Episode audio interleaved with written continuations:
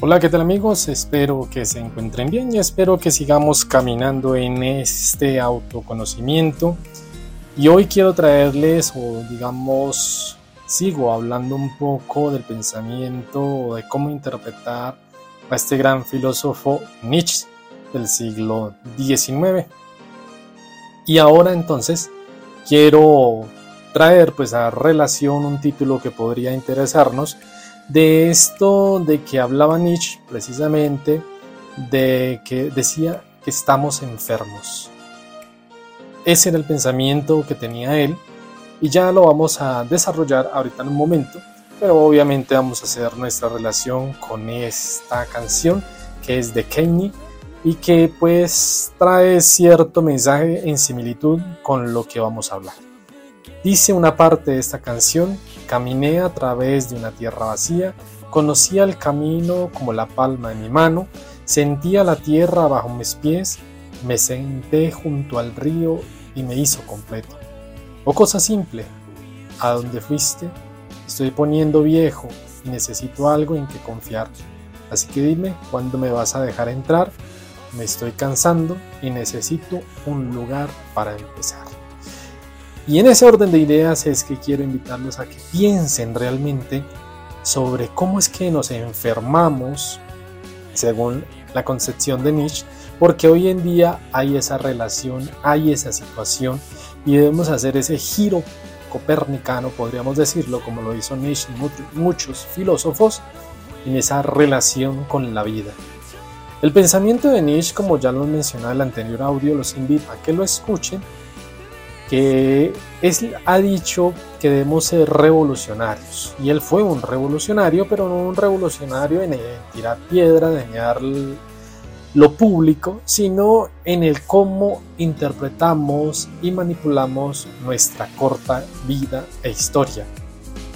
Sabemos que muchos han interpretado en, en ese lenguaje que Nietzsche utiliza de que y quedó marcado en que Dios ha muerto y que nacemos para un nuevo entender en el mundo, que esa es la relación, pero no en el sentido literario, sino que debemos entender por qué lo dice allí, porque sí, puede que a muchos en su vida Dios ha muerto, pero no han avanzado, no han progresado, no se autoconocen y obviamente siguen andando en el mismo caminar en el cual supuestamente tenían con Dios o sin Dios.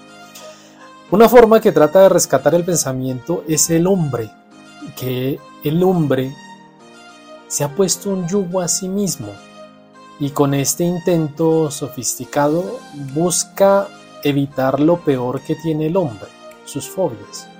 Y una de las fobias es dejar de lado la vida, es decir, en sí mismo y su libertad. Para Nietzsche el origen de muchos de nuestros males se pueden ver interpretados o ilustrados en la Grecia antigua, la democrática en parte. Por eso hablamos de lo que él podría mencionar sobre el lado del mito, y ahorita les hablo cuál mito, que habla precisamente Platón, el de la caverna, y pasamos a venerar lo que es de pronto la razón, pero de pronto una razón crítica, destructiva, y no una razón de evaluarnos, de interrogarnos, de hacer esa introspección. Por eso se ha convertido en una razón insuficiente, limitada y que nos ha atolondrado en las sombras, como lo dije, en esa caverna que nos habla Platón. Nietzsche va entonces a hacer pensar la modernidad desde esa construcción, que tenemos que salir de la caverna para construir una vida mejor. Y obviamente no escondernos en un resentimiento o a veces en lo que nos sucede o no nos gusta. Pero ¿cuál es el origen entonces de esa enfermedad en la cual habla el mismo Nietzsche?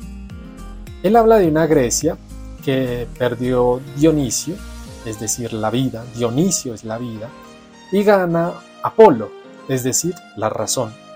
De este imaginario o de esta relación de imágenes que nos hace, podemos quedarnos hipnotizados en la perfección o proyectarnos hacia afuera y lo que necesitaríamos es básicamente una manera de articular lo que está lejos de nosotros para situarnos allí en nuestra propia naturaleza para entonces entender cuál es nuestro destino y trascender de una manera o una forma simbólica y pasar de una forma material a las cosas.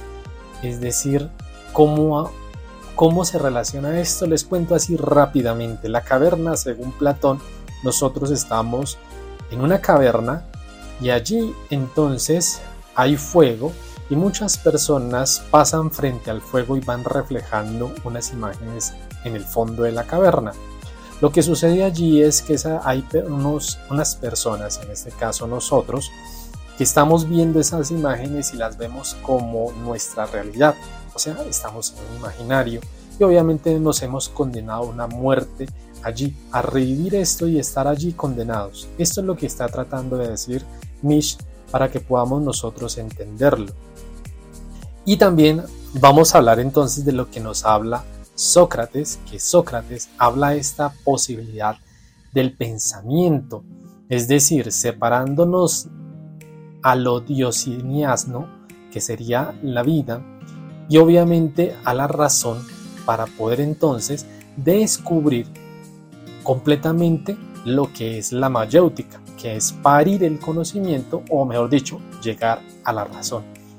Entonces, dentro de esta trágica y obviamente circunstancia que estamos narrando, Nietzsche también hace ver que nosotros debemos romper esa jerarquía y correr hacia verdaderamente lo que nos debe dar la realidad.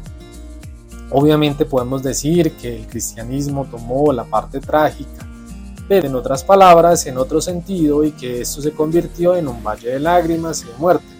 Pero no vamos a hablar de religión, sino de cómo nosotros debemos salir de esa caverna que nos influye precisamente a, buscar la razón, a buscar realmente ese conocimiento o ese autoconocimiento del cual estamos tratando de hacer entender en estos audios. Es decir, que tenemos que buscar de estar en ese letargo emocional, consciente y a veces puede ser que nos ha invadido y nos hemos quedado ahí en la caverna viendo aquellas imágenes como una realidad. Obviamente esto también condena de una manera moral al hombre en las acciones que de pronto creen que son, no son obra suya y obviamente se han popularizado frases del mismo Nietzsche en representativa de una aceptación en que nuestra vida cotidiana nos ha dejado como unas partes morales entonces nos resignamos a estar en una vida. Entonces decimos comúnmente o coloquialmente, no hay mal que por bien no venga, y cosas así. De hecho, esto ha sido una de las justificaciones para explicar posiblemente de que Dios Todopoderoso nos ha dejado una, estas desgracias y tenemos que tener presente que esta manera de interpretar nuestra realidad también tiene que ver en cómo nosotros nos hemos quedado allí esclavizados por la mente, por nuestras ataduras, por nuestra historia y que hemos generado de estas como realidades. Nos hemos quedado en ese núcleo del pensamiento y no hemos podido salir a la realidad que nosotros mismos debemos ver con nuestros propios ojos y no echar culpas a nadie en esa enfermedad o en ese decir de que son otros los que nos han, eh, no nos han dejado avanzar. Ese conocimiento entonces tiene que ser realmente eh, sobresalir, donde debemos empezar a edificar nuestra vida, la ciencia, buscar una solución vital, no abstraernos a lo que nuestra vida nos ha regalado simplemente por situaciones adversas o con caprichos de nuestro pasado. Y obviamente Nietzsche utiliza y ha generado este agujero y nos pide asomarnos afuera que salgamos a esa nueva esperanza y no nos quedemos allí, como decía, o sea, donde dice que Dios ha muerto, es precisamente en que nos hemos quedado en ese pasado, nos hemos quedado en lo que nosotros hemos creado como dioses también, en ese sentido de que creemos que nosotros somos así porque sí, pero tenemos que tener una esperanza, es decir, darnos cuenta y cambiar el paradigma de entender que nosotros nos hemos determinado, hemos determinado nuestras formas de pensar y nuestro destino y que de alguna manera creemos que todo está escrito porque sí, que así es y todo el mundo queda frustrado y el que nació para ser frustrado se queda frustrado y perdedor. Entonces, eso no encaja en nuestros días y debemos utilizar esto. Esto que estoy diciendo es precisamente para enfrentarnos a ese pensamiento de nosotros mismos que rechazamos a veces. Hipótesis de Nietzsche del pesimismo, obviamente es debemos explicar que estamos, eh, nos explica Nietzsche que él piensa que estamos enfermos y vamos a ver y es verdad porque nos hemos quedado en esa tragedia para nosotros. Su respuesta obviamente representa, como ya lo dije, ese giro copernicano, en ese cambiar o voltear la mirada o hacer ese giro de 180 grados para mirar entonces de otra manera lo que el mundo nos está ofreciendo no quedarnos en culpar simplemente creencias, sino en vernos también como nosotros salimos adelante. Y no estoy diciendo que las religiones sean malas o que la forma de creer que tú tienes sea mala, sino que a veces culpamos a la religión y quedamos con ese resentimiento de vida. Eso se convierte en una enfermedad y obviamente hace una represión en nuestros instintos vitales. Si crees, perfecto. Si no crees, bueno, es una respuesta para también a otros. Pero no te quedes en culpar a otros y echar culpas a otros porque eso te va a enfermar. Lo que tenemos que hacer es encontrar un lenguaje para interactuar con los demás y no reducir nuestra vida en números, sino también en cómo intentamos aceptar y seguir haciendo de instrumento cada momento para encontrar la verdad.